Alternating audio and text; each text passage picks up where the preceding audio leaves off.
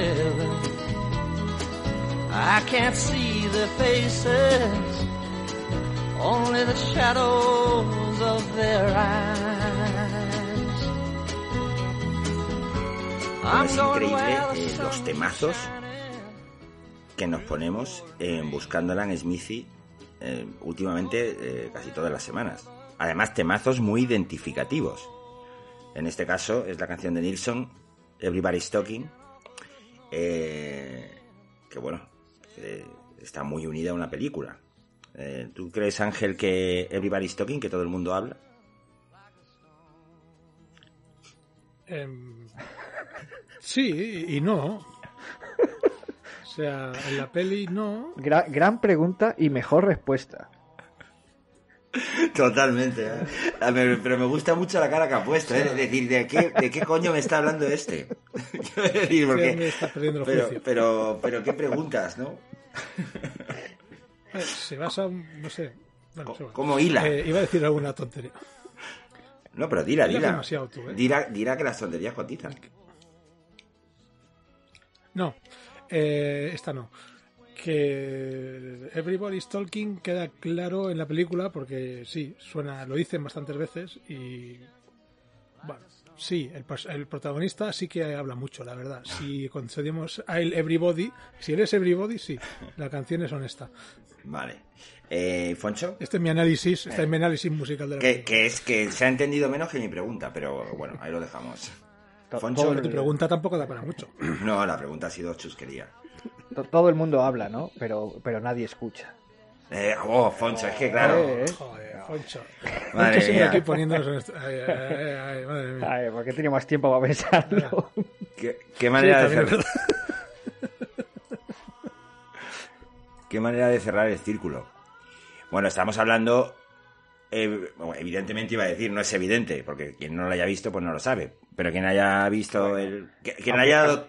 Aunque no lo hayas visto, se ha referenciado tantas veces. Claro, la y aparte- esta y, y en, en mogollón de series y de historias. que Aunque no hayas visto la película, sabes que existe esa película.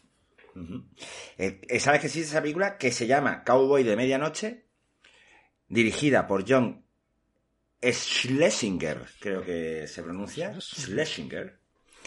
Y protagonizada por un inmenso eh, Dustin Hoffman y por otro inmenso eh, John Boyd. Eh, entre, bueno, Brenda Bacaro y luego un montón de gente que, bueno, pues, bueno, pues sí, Ruth White, John McKeever, Bernard Hughes, Jennifer Sarge, Jimmy Rankin, lo estoy leyendo, no sabía yo los nombres de estas personas, pero lo hacen todo muy bien. Y a mí eso es lo que me interesa. Pero es increíble lo de, lo de Boyd y Hoffman en esta película, entre otras muchas cosas. Eh, yo como análisis principal, así para arrancar, eh, diré que me parece una obra maestra, la película. Me parece una, una gran película. Eh, da, más, da más rollito, pero, pero, pero, pero por otro lado, también buen rollito.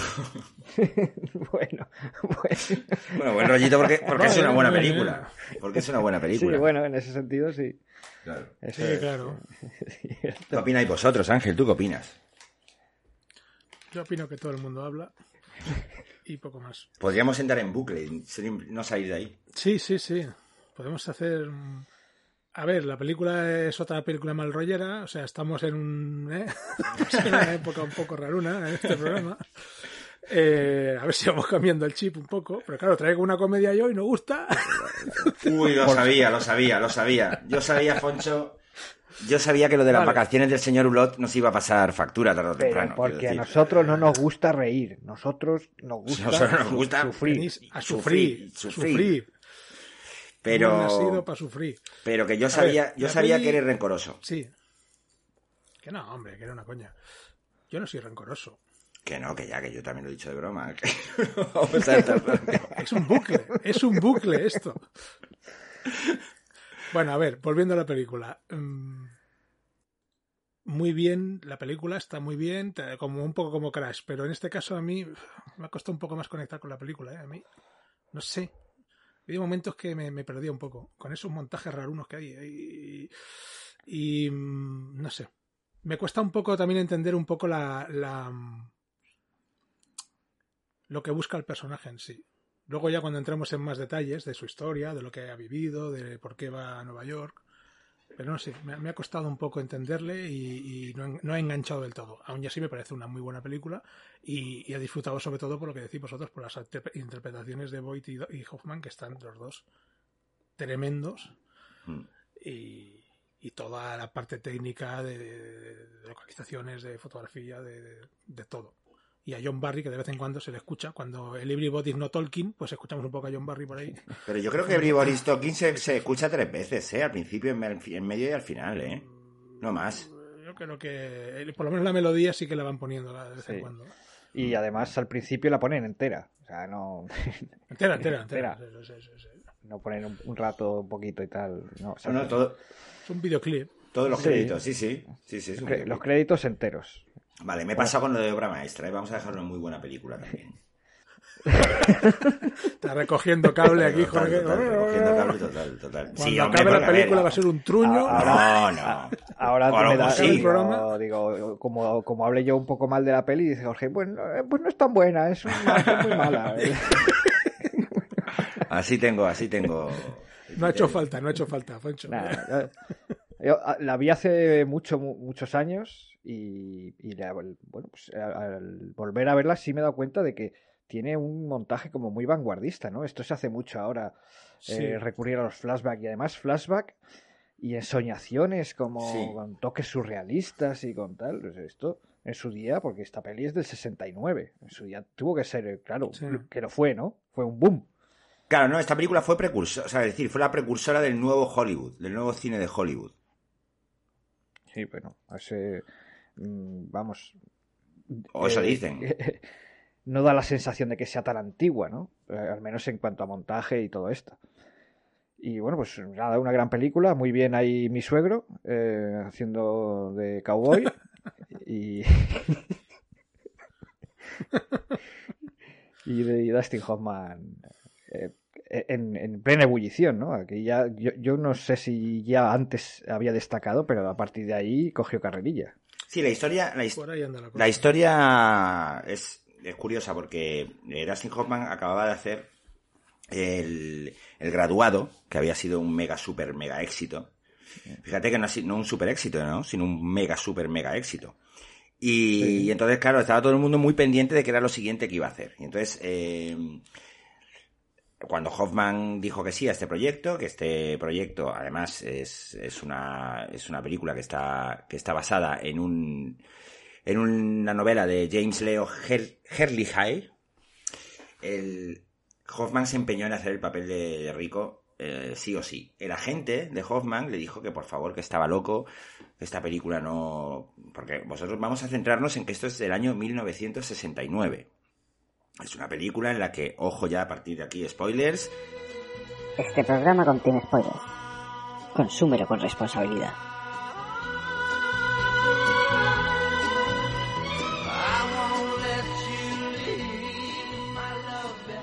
Es una película en la que se habla abiertamente de la prostitución, de la homosexualidad, del- de, de todo, es decir, de las drogas, de- es decir, es turbia en, en- en muchos aspectos, ¿no? Eh, además que habla de la prostitución, eh, nada más empezar, quiero decir, o sea, el, tipo cuando llega, cuando llega a Nueva York dice, ¿usted qué? Le- le dice, yo soy, yo soy, yo soy un, un un prostituto, ¿no? ¿Qué dice, qué, qué dice, qué dice llegar a Nueva York cuando se va a marchar? Sí, sí. Cuando con dice a su compañero de trabajo, no, me voy a... No, ¿Y ¿Qué pero vas a hacer va- en Nueva York? que hay- Dice yo, que hay voy a vivir de las mujeres. Eso es. Sí, sí, sí, sí.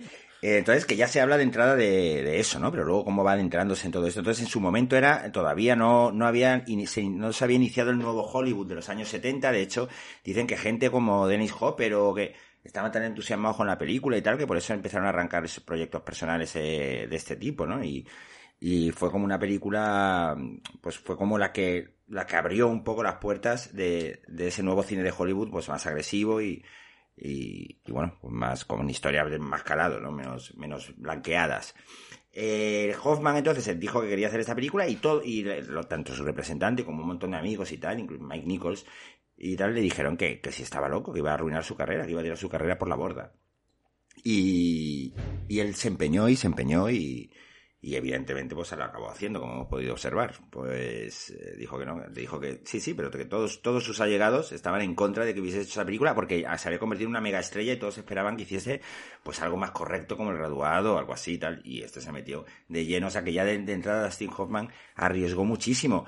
No sé si sabéis que la película luego fue, fue clasificada como X y es la primera película X, la primera y la única película X en, ganar el Oscar a Mejor Película.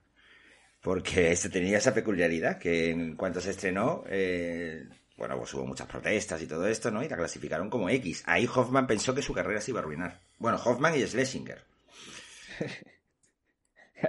Hombre, es que aquí en España nos da un poquito igual lo de las calificaciones por edades, pero en Estados Unidos sí es un tema muy, vaya, que hay pelis que incluso cortan metraje para, para que le rebajen la, la edad a 13 en lugar de 18 y cosas de estas, ¿no? Eh, em, hace unos años no salió Tom Hardy em, despotricando porque en Venom habían cortado escenas sangrientas para poder bajar el ratio de edad y de cosas de estas.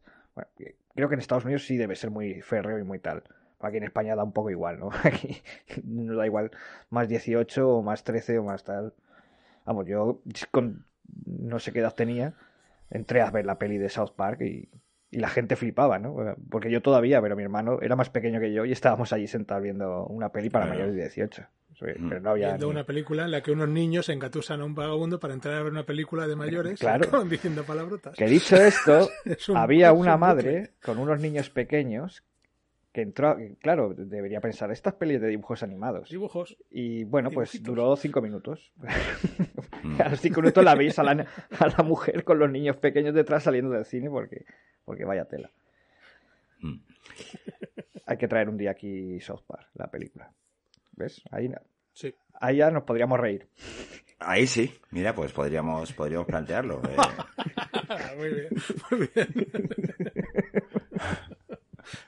A ver, es que con, Ulot, con las vacaciones en Ulot sonreímos en algún momento.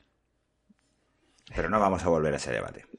Entonces, nada, sí, en Estados Unidos son muy, son muy estrictos con el tema de las clasificaciones por edades. Y claro, imagínate, eh, esta película de repente le, le, pusieron X. John Schlesinger, en un ataque de, de pánico, eh, dijo que se había equivocado absolutamente al hacer la película, que que bueno, que, que, desastre, que no debía haberlo hecho nunca, que no solamente había arruinado su propia carrera, sino la carrera de Hoffman y de Boyd, que estaba además arrancando fuerte, y Hoffman también, y, y, y fue John Boyd el que le dijo a, al que le dijo a Schlesinger que no se preocupase, que él no era consciente de la obra maestra que habían hecho y que el tiempo los pondría en su sitio. Y luego, al tiempo, y efectivamente, fue como dijo John Boyd, pero cuando le preguntaron a John Boyd sobre si realmente pensaba eso, cuando se lo dijo a Charles Schlesinger, dijo que no, pero que no sabía qué decirle.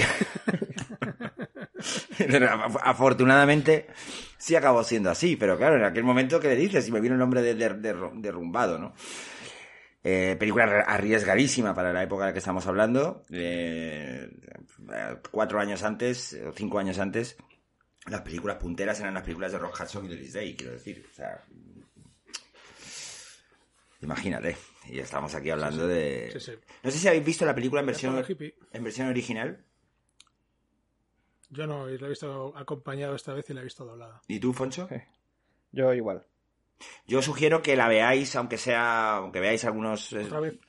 No, hombre, pero que si veis alguna, que si pongáis alguna secuencia o algo para la, voz de que pone Dustin Hoffman, porque es una voz muy peculiar. O sea, es que la voz, eso es, el personaje es mucho la voz. Es, una voz así como, es una, es una voz muy peculiar. Yo la recomiendo que, que, pongáis al menos alguna secuencia para ver el trabajo que hace con la voz, porque es que sí que es un trabajo llamativo. Muy llamativo. Nada que ver con el doblaje, quiero decir. Seguro. No sé, yo normalmente me gusta ver la versión original, pero bueno, a veces. A veces pasa. no, está bien. todo el mundo. A mí no se me caen los anillos o se me rompen las, no, sacan las vestiduras, no sé cómo decirlo, por ver una película doblada. No, no, y a, mí, ni a mí tampoco, ni a mí tampoco. Yo lo, no, no, lo digo por ti, lo digo en general que te metes entre qué, círculos cinéfilos y vamos, si, si ves doblado es... No, yo creo que uno tiene que verlo como le dé la puñetera gana, quiero decir. Pues eso. como lo disfrutes, pero bueno, eh, aquí es, eh, llamo la atención sobre algo artístico en concreto que me parece yo que estaba seguro, yo yo mientras la veía estaba seguro de que me estaba perdiendo algo, Jorge. Es que estaba viendo, digo, aquí Hoffman y, y, también y también Boyd, seguro que están haciendo ahí un trabajo de voz brutal. Bo no, Boyd, eso es muy bueno. Boyd, Boyd normal, Boyd sí. no tanto, ¿no? Boyd no, vale. nada, no, no, no, Boyd normal, quiero decir. O sea, correctísimo, bien, o sea, su voz, pero que Hoffman hace un trabajo de voz, quiero decir, que pone otra voz, que es una voz, eh, es como que no la voy a hacer porque me da vergüenza, pero pero la voz, la cojera, todo es un personaje que claro mucho, es que es que es eso, la voz es un poco como la cojera, es una voz eh, medio gangosa, pero como muy muy machacada, o sea, no, no es ahí, mira, os la ponéis, porque no, no, lo, no lo voy que orden. claro, no, lo voy a, no me voy a poner ahora a imitar a, a Dustin Hoffman. No vas a eh, resaltar también la fotografía de, de Adam Hollander. Eh, muy, muy, buena, muy cruda, muy cruda. Muy, buena foto. muy cruda. Sí, sí, sí, sí. Hmm. El rollo documental, sí, es una cosa un poco ahí muy... Sí, luego sí, casi, sí. casi, todas las películas se, se, hicieron un poco en ese tono, ¿no? Sí, sí, sí. Todas las películas de Scorsese y de esta gente eran un poco con esa fotografía, de ese, de ese tipo, vaya. O sea que... Y Malas Calles, ¿no? Me estoy acordando, esas películas así que tenían un tono así muy, eso, muy natural, por decirlo de alguna manera. el, pero de cruda supongo que viene porque como el ambiente es muy, muy turbio, pues... Hombre, es hostil, pues es hostil. El Es drama hostil, urbano, ¿no? hostil, que, se, a partir de entonces se impuso, ¿no? El- Es hostil. Y arranca como un cuento, quiero decir. La iluminación que hay al principio, cuando él sale de Texas, pues los colores y todo. Es como empieza y acaba con un.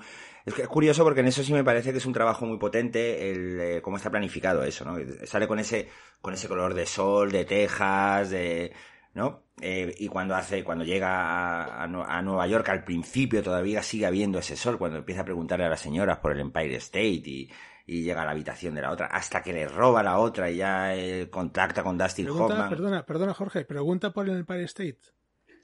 Pregunta por el Empire State. Sí, vale. En, en doblado, pregunta por la Estatua de la Libertad.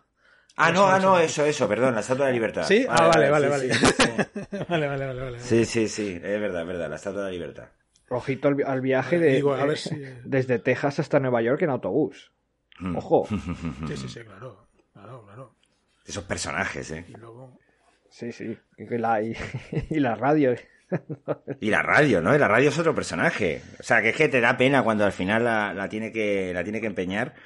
Te da, te da muchísima pena. Porque bueno, es como el juguete de un niño, ¿no? Porque el personaje de John Boyd, eh, eh, Buck, bueno, Buck es el apellido, el nombre es Joe. Joe.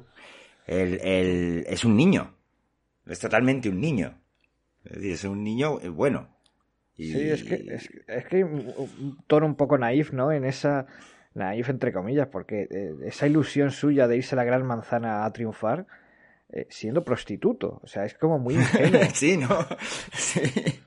y el tío convencido. Bueno, como ingenuo, ¿no? Es como ponerse el listón muy abajo, quiero decir. Es como el, que, el tener, No, pero- tener una... Digo ingenuo un nivel de triunfo- eh, eh, a él, a la manera en la que lo dice y cómo sonríe y cómo dice esto, esto se me da bien, yo, yo voy a triunfar haciendo esto. O sea, es como, no sé, muy, muy ingenuo por parte de, de- de este, de este personaje. Mm. Que, que- y luego vemos además en una, en una secuencia que hay como cierto fetiche con los cowboys, ¿no? Que hay una calle que está llena de cowboys, igual que él. Prostitutos. Sí. Mm. Que- Pero bueno.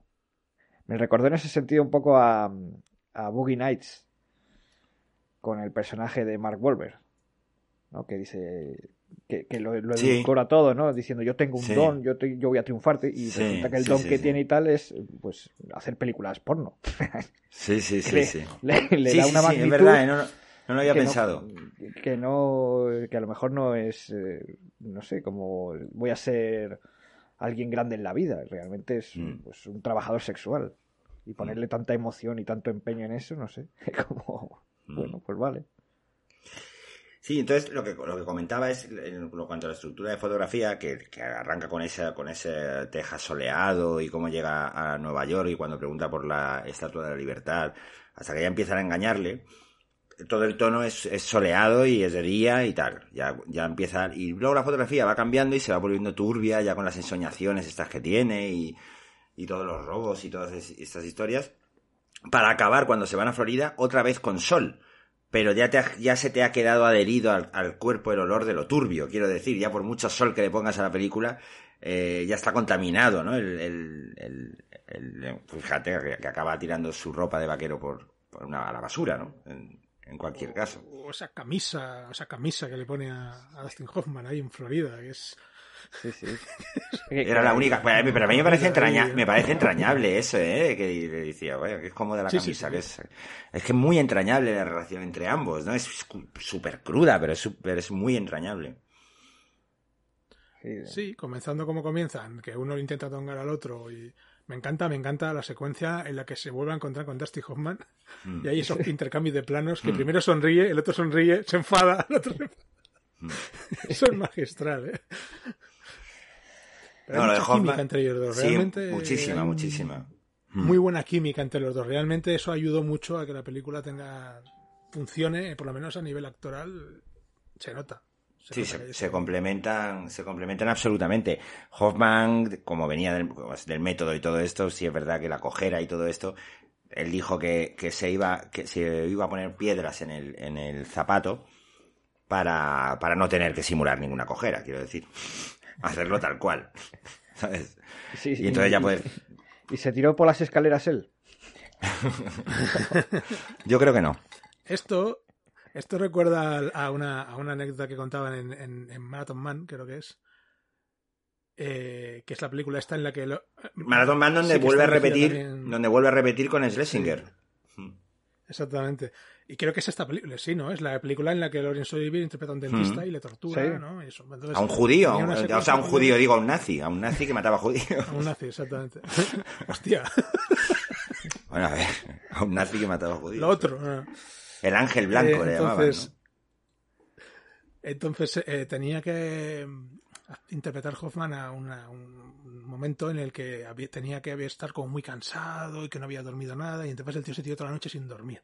Mm. Llegó al, al set de rodaje hecho polvo y le dijo a Laurence Olivier, ¿qué te pasa? Es- no, que tengo que interpretar este papel y pues no he dormido en toda la noche para hacerlo realista. Y le dijo Laurence Olivier así extraña vez, ¿y por qué no actúas? o sea, el método está bien, pero Sí. coño, Ca- Bueno, claro, es que cada uno tiene su eso, pero sí es verdad que los del método a veces manera, es- sí, se flipan mucho, ¿no? Mm. Que ya no sabes si es por la interpretación o porque le, le feliciten por haber hecho eso. La, la mayor parodia del método para mí es la de la del personaje de, de Robert Downey Jr. en, en- Sí, sí. en Tropic Thunder, ¿no? Sí, sí, sí. Es una parodia total Sí, de sí. los actores estos tan extremos. Sí, bueno, la peli en general es una parodia total del mundo de. La peli en general sí, sí, sí.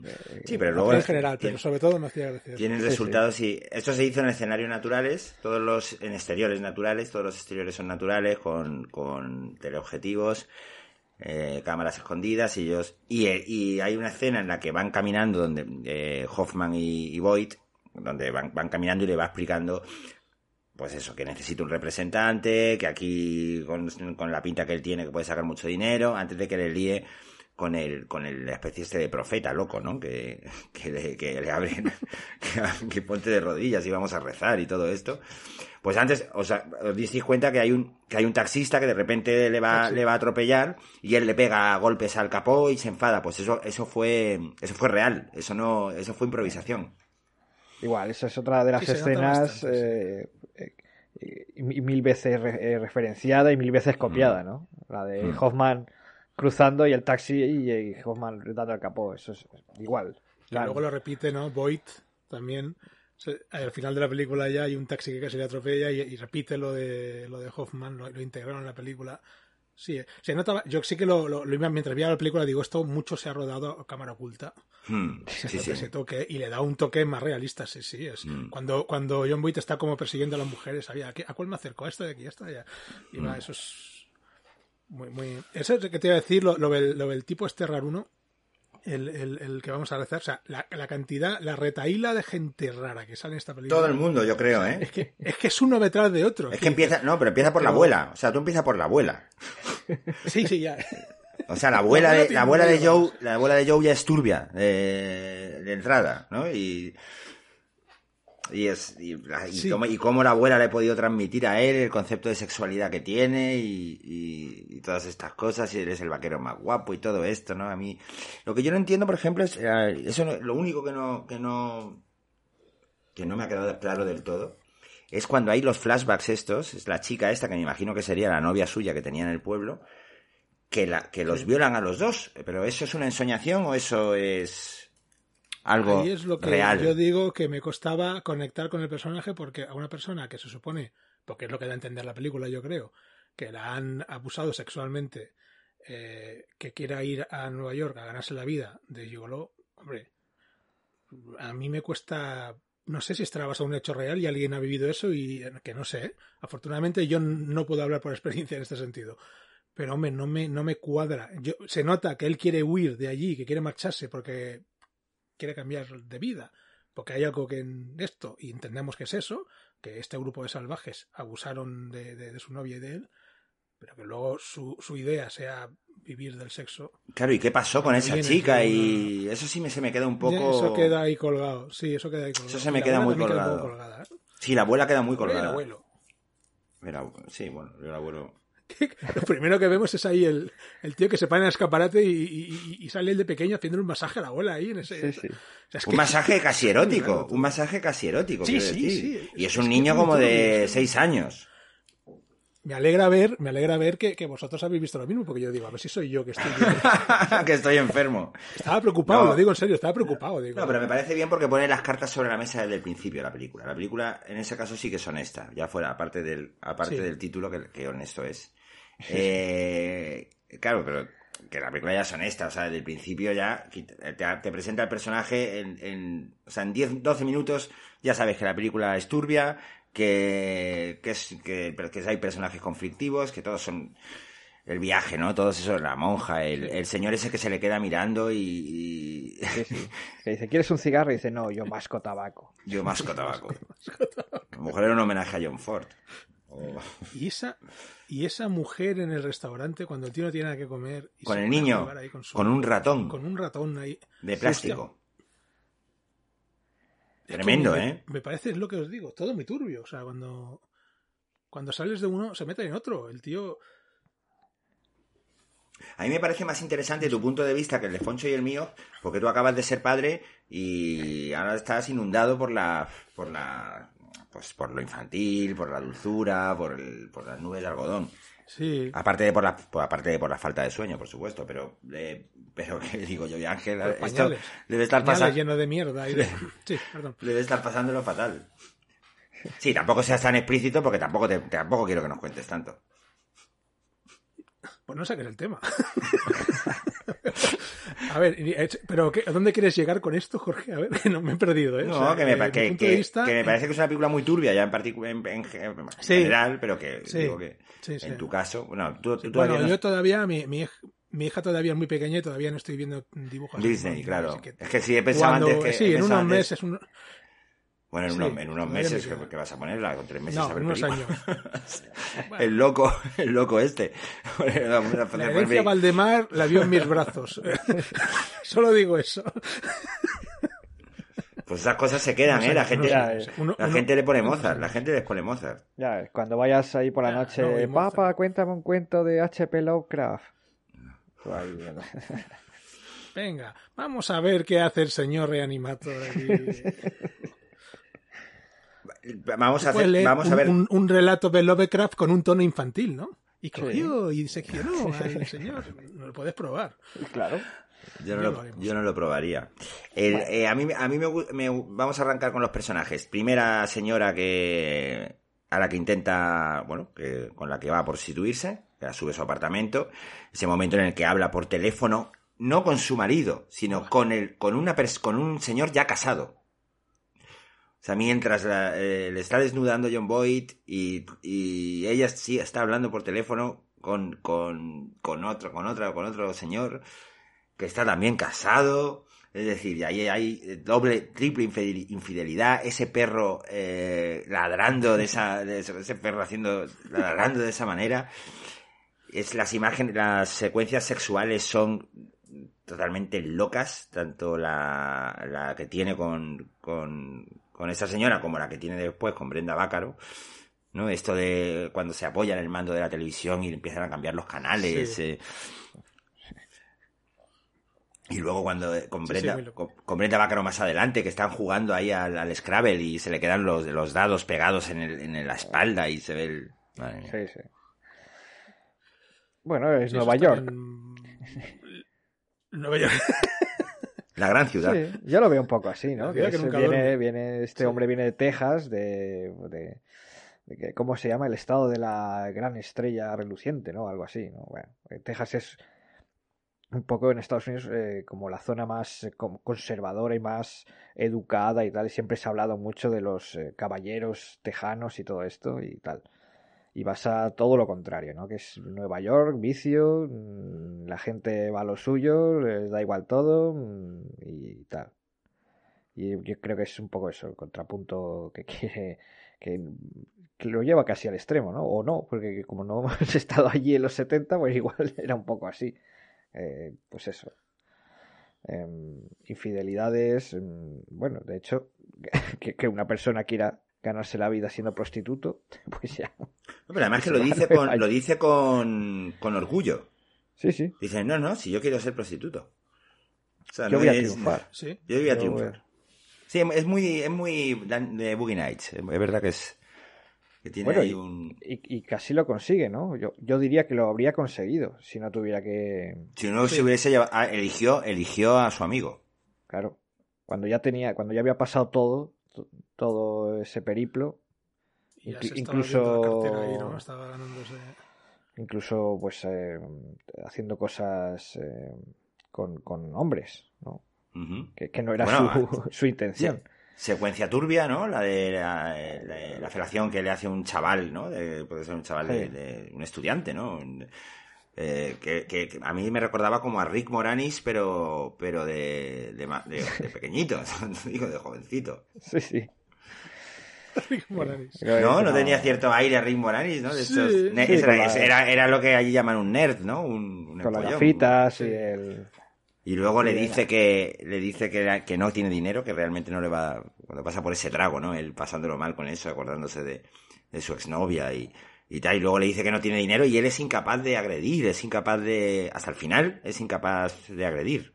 Es que se demuestra la, la bondad que tiene este hombre, que realmente Sí, sí. Es, un, es, un- es un hombre que, que- que es muy, muy extremadamente bueno. Por eso, para él es un golpe de realidad la idea que tiene, ¿no? En la cabeza, todo tan idealizado de ir a Nueva York, de esto, y luego lo que se encuentra. Es tan, es tan, ya no solo de agredirle, es que no se lleva ni al reloj que le quiere robar, que es Sí, que dice, no, que Y el mi chaval abuela... le dice, no, no, no, eh, no sé qué, que no, que mi madre no, no le va a gustar. Y tío, es incapaz hasta de llevarse ese reloj, se lo devuelve. O sea, es... Luego ya va evolucionando el personaje. ¿eh? Ya cuando tiene el otro encuentro con un hombre que es también muy turbio, con ese señor que va a la convención de papel, pues... eh, pues que dice, sube, ya no- dice, tenemos que subir un momento a mi habitación que tengo que hacer una llamada. Y dice, mamá. y llama a su madre con el otro ahí. Luego, retomando un poco el hilo, cuando eh, con la señora que, que la señora con la que se sube la primera vez a, a su apartamento, que es con la, la que ha quedado con otro señor casado, posteriormente, eh, que al final les- ella le saca el dinero, ¿no? Del- Sí, Sí, sí, sí, sí, sí. esto también Es me, el- me- Que es lo... me recuerda, en cierto modo, a... No sé si os acordáis, coge- Atrápame si puedes. Sí, sí, sí, es lo que hace, lo que efectivamente lo que hace Leonardo DiCaprio con, con Jennifer Garner. Con Jennifer Garner, sí. Pues, eh, pues es un poco eso, ¿no?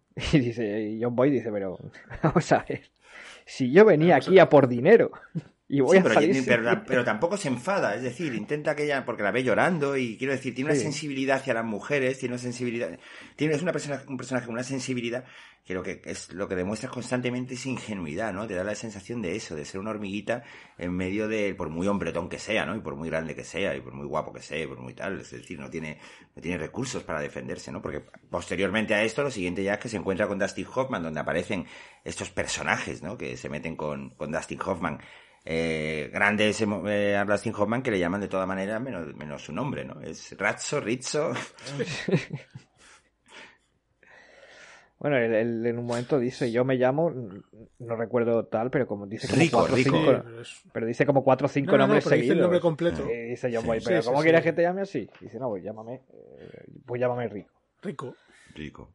Luego se ve que no, se ve que es Rizzo, porque cuando van a la tumba del padre de, de Dustin Hoffman, del personaje de Dustin Hoffman, de, de, de Razzo, eh, en el apellido es Rizzo, ¿no? Y ahí, ahí me hace- Sí. es, es llamativo cuando está delante de la tumba del padre y le dice a, a Joe, le dice, este hombre era incluso más tonto que tú.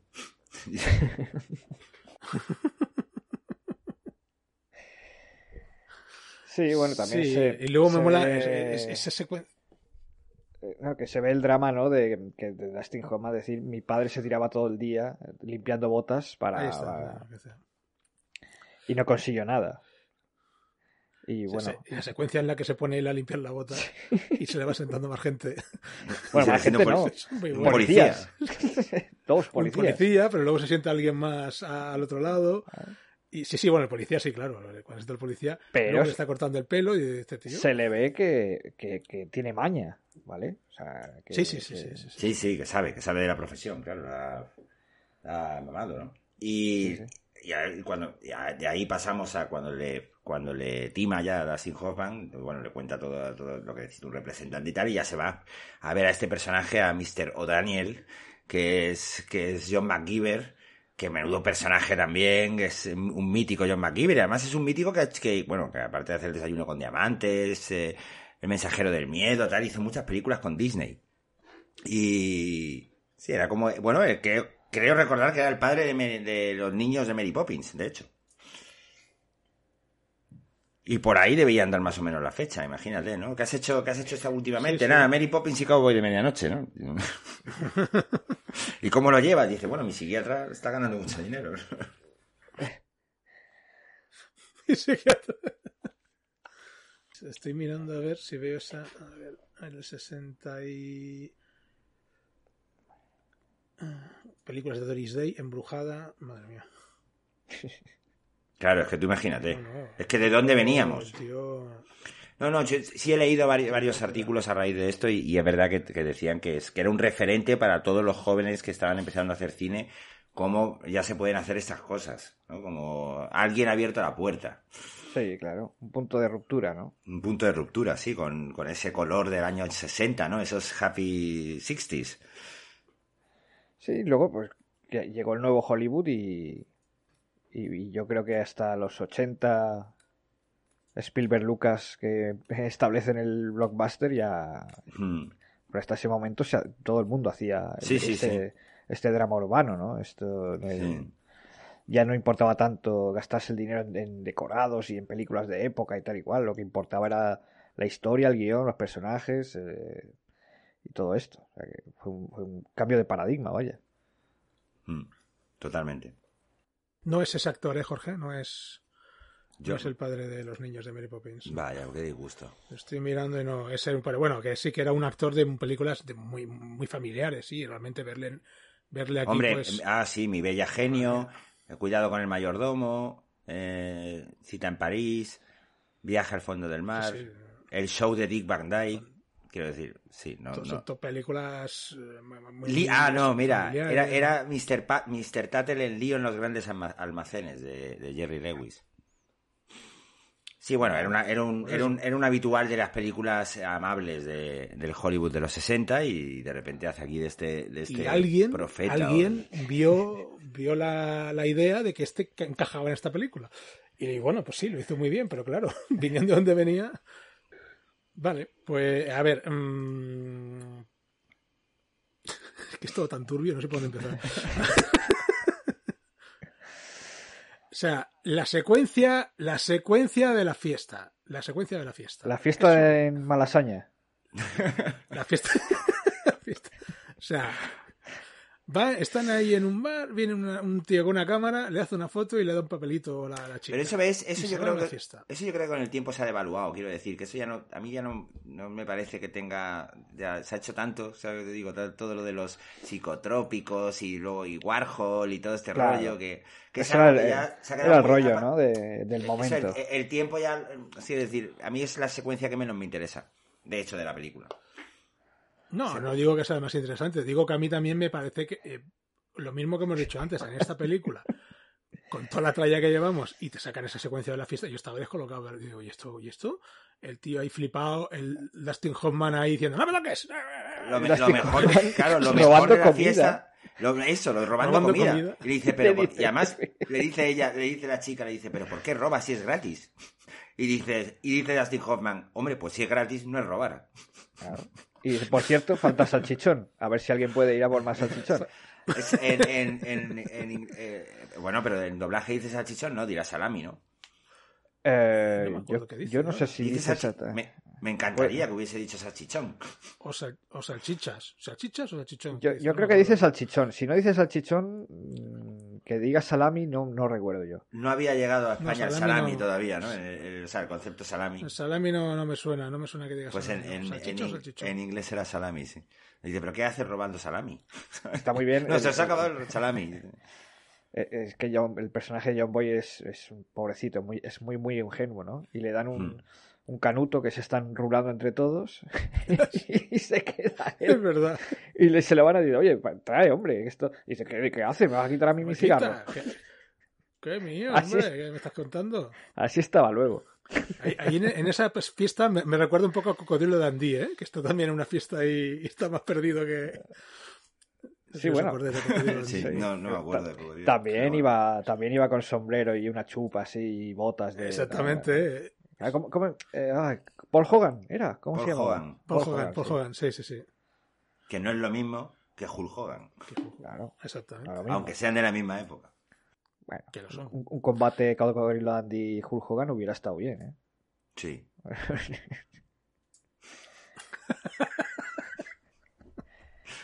qué, qué- Em, qué poca vista comercial en aquella época, ¿eh? Había un crossover ahí, pero no.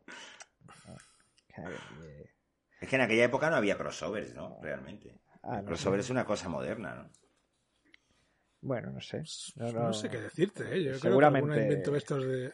Sí, hombre, sí que habría, Sí que ¿no? De esto de Drácula contra Frankenstein. Claro. o Ah, bueno, claro. Cosas de Sí. estas, seguro que habría. Ah, ¿no? bueno, sí. era- si, si- si en el 60 y poco hicieron los japoneses King Kong contra Godzilla. Ya me Ah, vale, vale, sí, para- vale.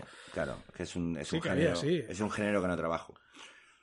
Pero Que no, que no, que no, se- que no se vio, que no se vio ahí, no se vio el, el tema. no se vio, no se vio el, No se no vio, se vio el negocio. Claro, estaba ahí. Pero bueno. Bueno, ¿qué opinamos del pisito, del pisito soltero de, de este. Madre mía, Eh, madre mía. Bueno, ahora, ahora mismo, por, ahora mismo por, ocho- por 800 euros te, te alquilan uno aquí, aquí en el centro, ¿eh? Igualito que ese, sí, sí. O por 900. Ejo, es que es la auténtica inmundicia. No tienen. o Sí. sea, es que lo Mm. pasas mal, dice esta gente. Sí, sí, lo pasan mal. Lo pasan mal y cómo trabaja además Dustin Hoffman, como el, el incremento de la, de la tos, ¿no? Esa de tuberculoso. Sí. Que tiene esa cara de frío, esa cara de temblar, de sudar. O sea, de sudor frío. O sea, es que es un trabajo que yo estaba con la boca abierta toda la película diciendo, pero ¿cómo se puede trabajar así de bien? O sea, que es una barbaridad. El, el pisito y la, y la comida esa, ¿no? Es el, el- ese potaje asqueroso. es- Y luego bueno, En, en- se en ve. el doblaje llaman sopa. Que dice, Sí, bueno, sopa. dice bueno, Sí, sopa. le llama Sí, sopa. dice que sopa, bueno, También.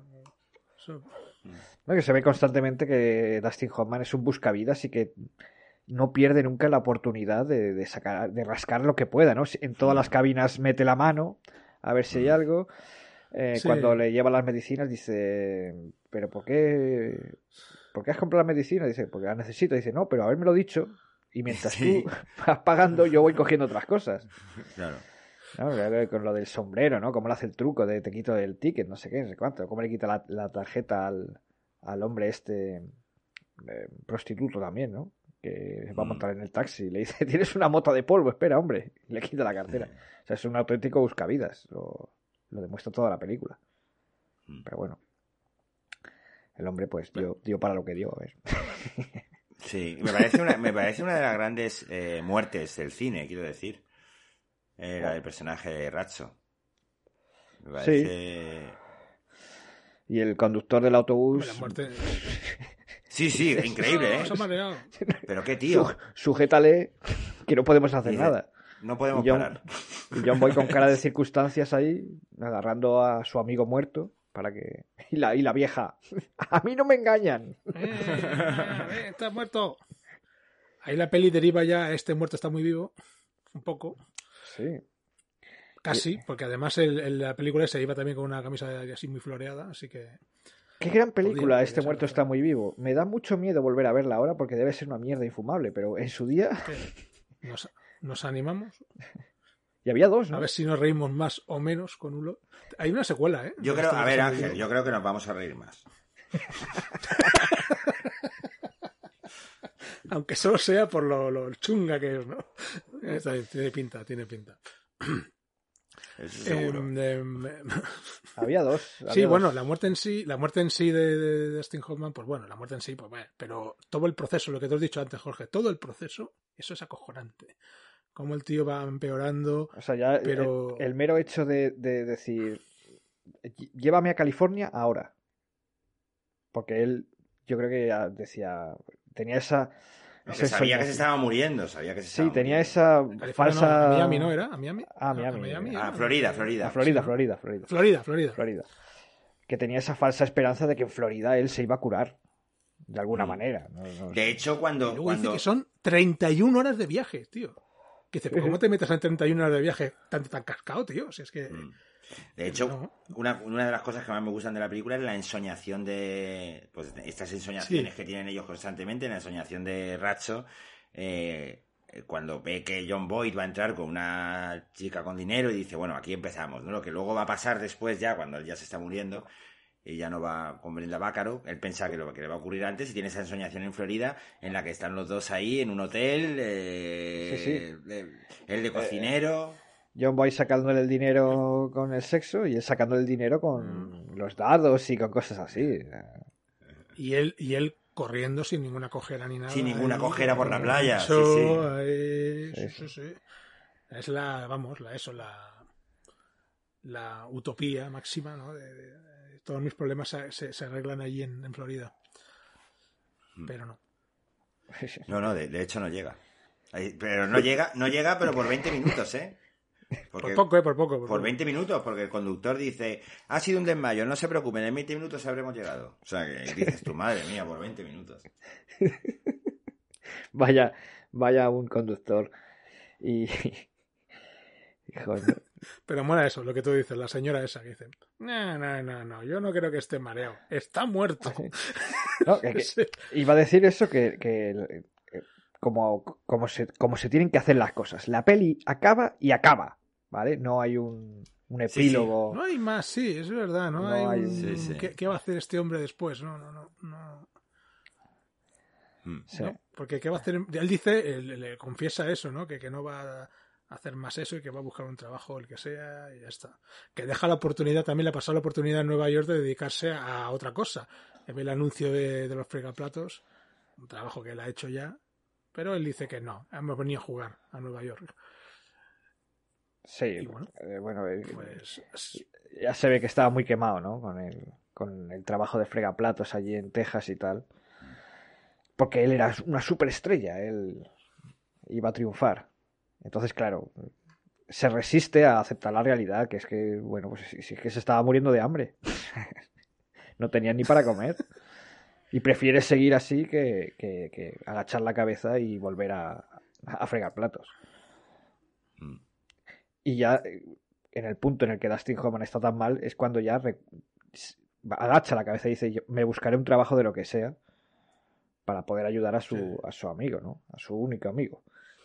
Esta película, hay que decir que en el año 94 eh, fue considerada eh, cultural, histórica y estéticamente significativa por la Biblioteca del Congreso de Estados Unidos y aparte seleccionada para su preservación en el National Film Registry.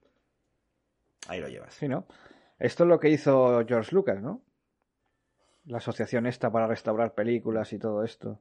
Desconozco, desconozco nada sobre Sí. esto. Lo, le- lo leo porque lo he visto en la Wikipedia y me ha parecido interesante para. para Sí, creo que fue algo que algo que hizo George Lucas, que luego se le echó en cara, ¿no? Porque dijeron, tú mucho preservas las películas, pero las tuyas, en cuanto puedes, las cambias. Hostia, eso está bien, sí. Ganó en el año mil- gan- ganó en el año 1970 mejor película, mejor director y mejor guion adaptado. Eh, Waldo Salt y en los Globos de Oro mejor estrella del año John Boyd. No se llevó nada Dustin Hoffman, no sé con quién competiría ese año, pero Bueno, y, yo, y John Wayne dicen que, que vio la película y que y que se indignó. Te iba a decir. Se indignó que mucho, se, ¿no? sí, le indignó mucho que se hiciese eh, que se hiciese eso con, con la figura de un cowboy. Quiero decir que no. Bueno, hay, hay una referencia a John Wayne, ¿no? Dentro de la película. Sí, Claro, es que directamente sí. le mencionan. Sí, cuando le dice, a ver, es que un tío, cuando le dice él, es que la- lo de la mujer, dice, es que, la- dice, es que no va bien vestido, y dice, ¿qué le pasa a mi forma de vestir? Y dice, a ver, es que él, eh, quien se viste así solo puede triunfar en la calle 42, que es la- la- donde los homosexuales, ¿no? Y dice, John Wayne no es homosexual. A John, Wayne sí, le, sí, sí, sí. a John Wayne le llevaría a los oídos, la vio y se indignó. Eh, A John Wayne tampoco, tampoco hay que hacerle mucho caso en según qué cosas. Mm, Tenía una mentalidad un poco cerradita. Muy cerradita. Un Muy poco cerradita. dice. Qué generoso ha sido con, con John Wayne. Eh, me ha recordado también esos momentos así hablando sobre vaqueros y, homosexualidad a- a- a- cuando, se estrenó Brokeback Mountain, que en, en la gala de los Oscar, que de ese- del año en el que pertocaba Brokeback Mountain, hicieron un montaje en el que saca- sacaban mm, secuencias de, de películas de- del oeste, de, desde toda la vida, pero les ponían una musiquilla así y sacaban como miradas que se hacían los vaqueros de esto y le ya le daba un tono más, más picante, ¿no?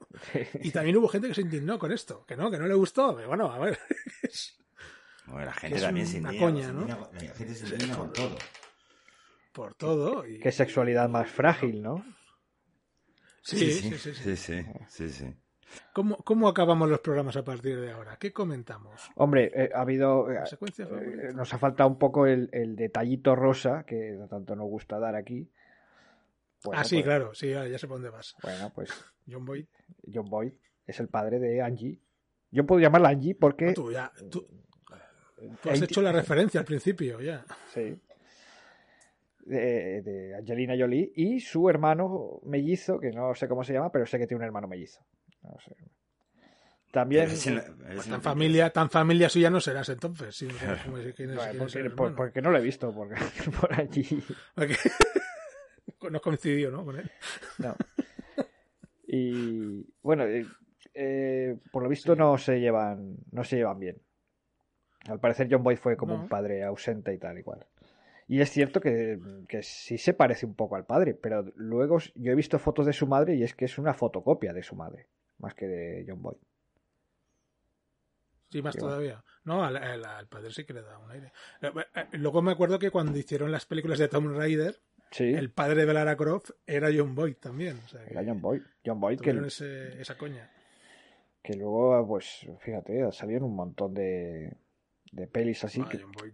que- como siempre como de secundario, ¿no? Era el secundario de lujo, ¿no? En Hit, en Mm. Misión Imposible, en Sí. Legítima Defensa, grandísima película de Coppola que es- está película. como un poco olvidada, no sé, no sé por qué, porque siendo de Coppola y siendo una tan gran película, no. Bueno, Sí, pero como era en esa época que él no, no acababa de, de hacer películas tan... Esta que le salió muy bien al final pasó desapercibida, pero a mí me parece una gran, muy gran película, sí, grandísima película. sí, sí. Danny Ah. DeVito, Danny DeVito, Matt Damon. Ah, eh, Quiero, quiero, Matt quiero, Damon. qui- no, pero ha hecho grandes secundarios. Por ejemplo, vamos, nos vamos a olvidar que hizo del presidente Roosevelt Hombre, en Pearl Harbor, en hombre. Pearl Harbor de, de Michael, de Michael Bay. Es verdad, es con verdad, esa sí. fantástica secuencia. Señor presidente, eso es imposible. Y se está- levanta, ¿no? Y se levanta de la Se silla de ruedas ahí. y dice, no me diga usted lo que es imposible. Dios, Qué Michael vergüenza, qué vergüenza ajena me dio ver eso, de verdad. Es que Ma- Michael Bay me da una vergüenza ajena en general. Es un tipo. Bueno, no, no sabéis, no sabéis si habéis visto lo que, lo que ha ocurrido. Que la sí. NASA, Sí, la sí, NASA va, a lanzar una, pues una especie de satélite o algo con bombas para destrozar un meteorito y hacerlo en mil pedazos, ¿no? No sé si es una amenaza real o es una prueba. Y ya ha puesto un tuit eh, Michael Bay diciendo, ya os lo dije, eh, nadie creyó en mí y ahora os, os lo estoy demostrando. Pero bueno, chaval. A mí me encanta, eh, Me encanta de Armagedón. No sé si está en los comentarios de, de la película o en una entrevista que, que Ben Affleck le dijo a, a Michael Bay, perdona Michael, ¿no sería más lógico que nosotros los perforadores enseñáramos a unos astronautas a perforar? Más que unos perforadores fuéramos al espacio. Y que Michael Bay le dijo, cierra la boca y ponte delante de la cámara, que aquí no se te paga para pensar. bueno, y, ya que estamos... el, el con- proyecto el proyecto de la NASA, por, puntualizar, no sé si es real o no eso, pero se supone que no, que, que no es una amenaza real, quiero decir, pero no es destrozar, sino es desviar el meteorito. La idea es que el- el- este pues, pues tome otra trayectoria, pues si un día realmente viene uno hacia la Tierra, pues pues pues ¿qué O sea, pasa? es una, es una prueba, ¿no? sí. Es una...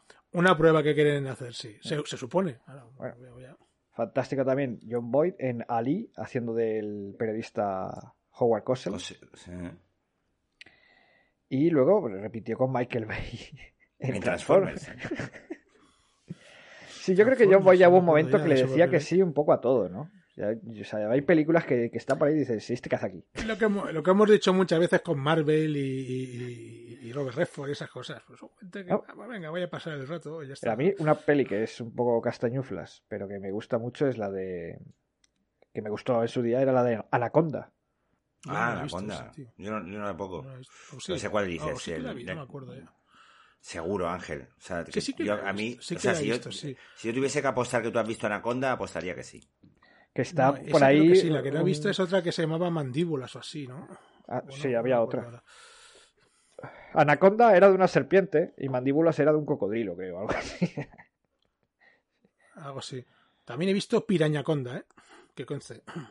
Sí, y luego ya, eso sí que, eso sí que son crossovers y, y- eh, a mí, a mí lo que, Interesante. a mí lo- el, el título de la película que más me gusta de la carrera de John Boyd, que no la he visto, evidentemente, pero es una Tubi Movie que nunca vería, porque ya sabéis que yo, desiertos y animales, no, no son películas que me, no porque no me gusten los animales, sino porque películas sobre la, o sea, Beethoven y eso. Pero hay una que se llama, eh, una Tubi Movie que hizo en el año 2005 que se llama Karate Dog, perro karateca. Vale. Podríamos Promete. comentar esa. Promete, promete. Yo ahí me subo, ¿eh? Sí, sí. ¿Sí? sí, No. sí, sí.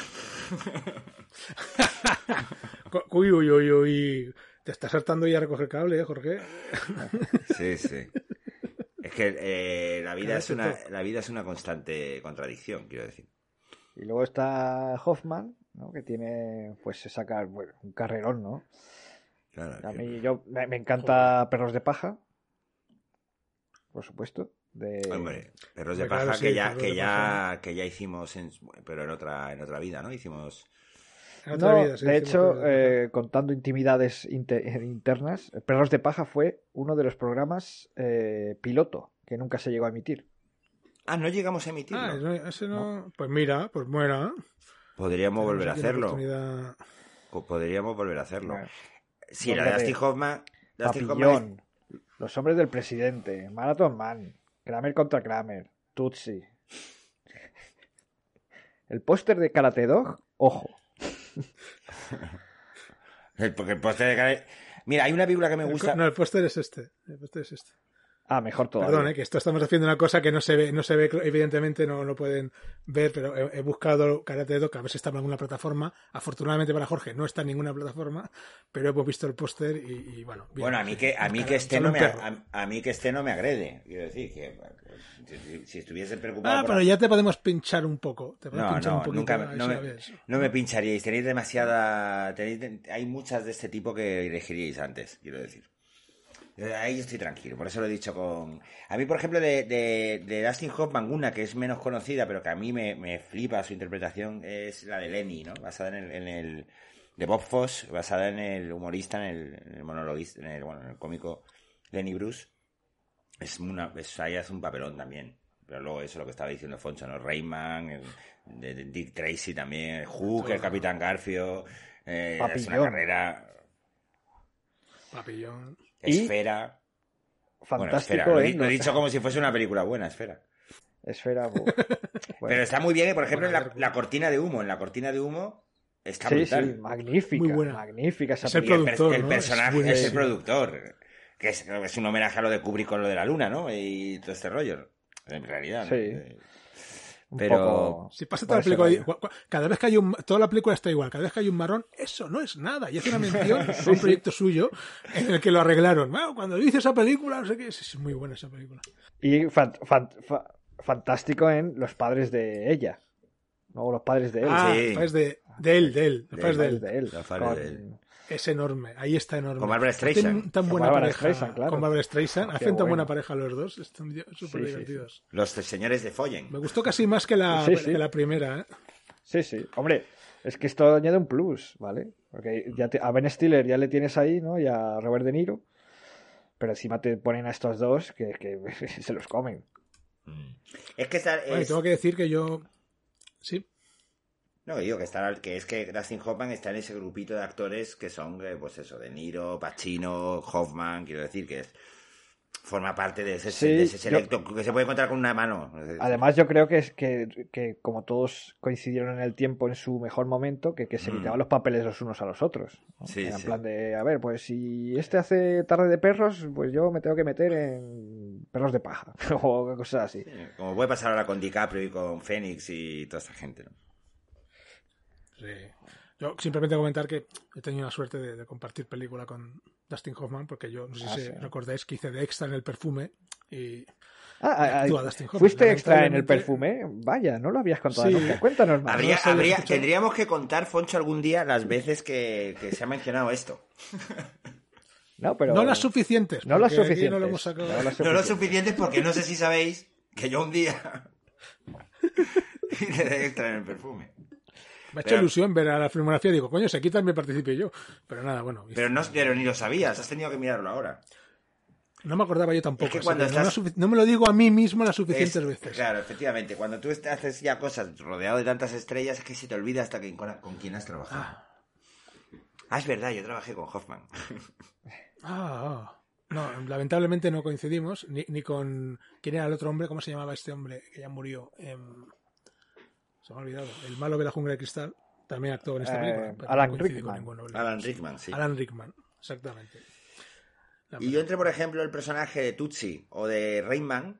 A mí Rayman fue porque se llevó el Oscar. Eh, a mí Rayman me parece que es un personaje, pero no me, no me parece tan difícil como el de Tutsi, por ejemplo. Sí, bueno, ya lo dice Robert Downey Jr. en Tropic Thunder. Para ganar el Oscar hay que hacer de tonto, pero de tonto listo. Rayman, Forrest Gump. eh, Mira, yo no creo que deberíamos elegir Sí. Tropic Thunder, porque ha salido ya dos o tres veces hoy y eso es una señal. Habría que mirar dónde la, dónde la ponen. Sí, yo le- hace poco la han puesto en Movistar, o sea que debe. Tampoco debe ser una película de estas difíciles de acceder, digo yo. Pero bueno, nunca No, se sabe. no. Muy bien, pues vamos a ver. Decir, que, que- Podemos mencionar al perro karateca varias veces y será una señal también, ¿no? No, no, Claro. el perro karateca. El perro karateca no. Dos karate. No. Tin, tin, Bueno. Yo El día ni- que queramos comentarla está en HBO Max. Ni, ni, ni Midsummer, a ver, lo vamos, a- vamos a dejarlo claro. Ni Midsummer, ni el cien pies humano, ni el perro, ni el perro karateca. Ya, Cien pies humanos la he visto yo. ¿Tú, te- supongo, Poncho también la has visto? ¿Cuál? Cien pies humano? La primera solo, ¿eh? Sí, Cien pies sí. humano. Sí, sí. La primera solo, ¿eh? Sí. Mi hermano vio la segunda. Mi hermano es, es un cinéfago. Nosotros somos cinéfilos, pero es un, él, él- él ve Sí, yo, tengo, yo tengo cierta, mm, eh, ¿cómo decirlo? Pues si hay una Cinefagia. peli, si hay una peli eh, polémica de estas de la gente se ha salido del cine vo- vomitando y cosas de estas, digo, a ver si es verdad. Tú la ves. Y- A ver. Y, a- y es verdad. No, es muy desagradable, sobre todo por el concepto. Hay algunas secuencias, pero no es tanto como, como puede parecer. La, Sí, segu- no, no es tanto. la segunda sí que creo que es más, más enfermiza. Y la tercera ya es una parodia. Pero bueno, la primera está muy bien Como- rodada. O sea, es una película con muy poco dinero, muy bien Sí. rodada. Pero mal rollera, es eso, es que es muy mal rollera. Es, eh, y, y luego, luego eh, una película por el estilo que pasó también es un poco hostel, ¿no? Hostel, Tenía sí. tanta. ah, Sí, sí. Cuando fui a verla y Produ- con el mal cuerpo. Producida Hostia, por Quentin Tarantino. tío. Sí, sí. Muy bien. Eh, vamos a pasar a la secuencia favorita. Secuencias. Tina, nina, nina, nina. Bueno, Sí, eh, porque luego bueno, tenemos que acabar otra vez con Everybody's Talking para hacer un homenaje a la canción, que es Claro. entrada, y, entrada y salida. Ángel. Lo que os he comentado antes. em, El momento en el que se vuelven a encontrar y se miran, se sonríen, se, se- el otro, y cuando entra le dice, no, no, no, no me pegues, no me pegues, no me pegues, ah, devuelve el dinero, y saca unos centavos ahí con, con tabaco ahí del, del, del, del- Sí, de- sí. del bolsillo que es asqueroso. Le dice, dice, dice, da, da asco. Dice, parece que lo has vomitado este dinero. Y le dice, ¿quieres un cigarro? Sí. Un cigarro. Sí, sí. Y lo coge, el otro lo coge, ¿eh? No, tampoco lo rechaza. O sea, esa, secuencia del reencuentro a mí me, me gusta. Sobre todo bien. por lo que os comentaba antes. La, la química que tienen los dos se nota mucho. Se queda bien reflejada en pantalla. Hmm. Foncho. Sí, yo me voy a quedar un poco con las con los montajes secuenciales estos de bueno, de, de- de los flashbacks mezclados con ensoñaciones con tal, porque me, me parece tan rompedor y tan bueno, que se ha imitado que se ha imitado y que se sigue imitando a día de hoy que, que- hay que- quiero ponerlo en valor. Muy bien. Yo me quedo con el viaje final. el- bueno, con todo lo vuestro, por supuesto, pero con el viaje final cuando ya, cuando ya ese hombre pues va a morir. Eh, justo antes eh, hay un momento en el que él le dice a, a John Boyd que, o sea, que Dustin Hoffman le dice a John Boyd que se ha, que se ha meado en los pantalones.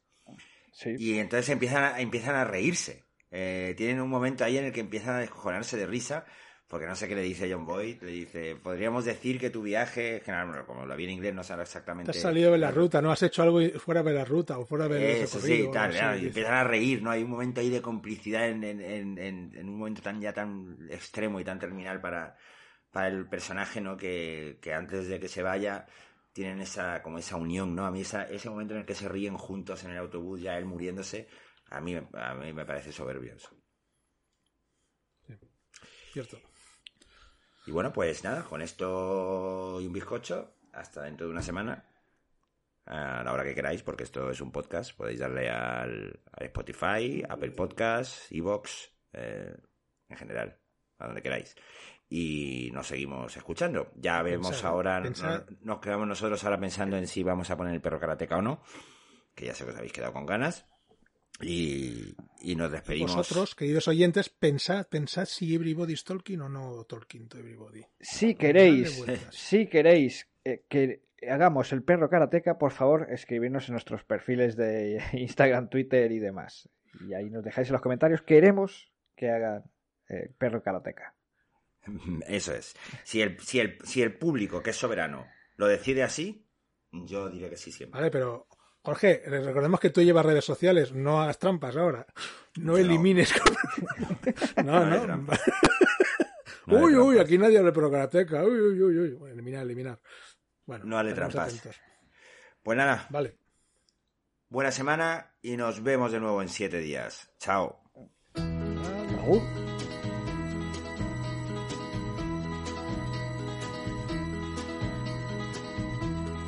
Everybody's talking at me.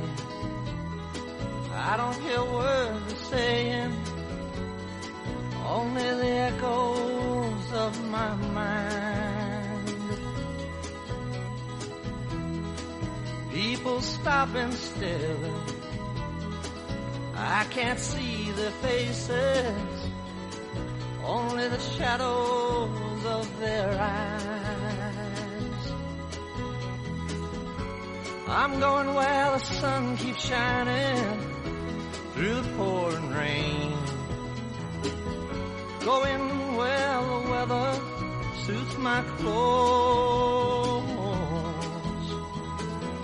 Banking off of the northeast winds, sailing on summer breeze, and skipping over the ocean like a stone.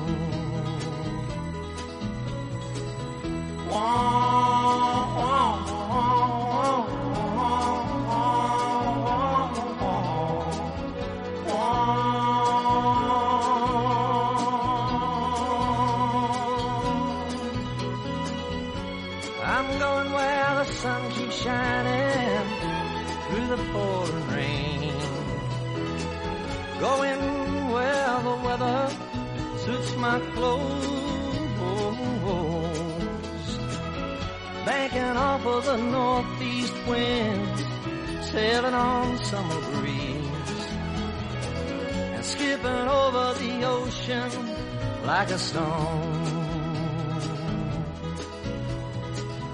Everybody's talking at me. Can't hear a word they're saying. Only the echoes of my mind.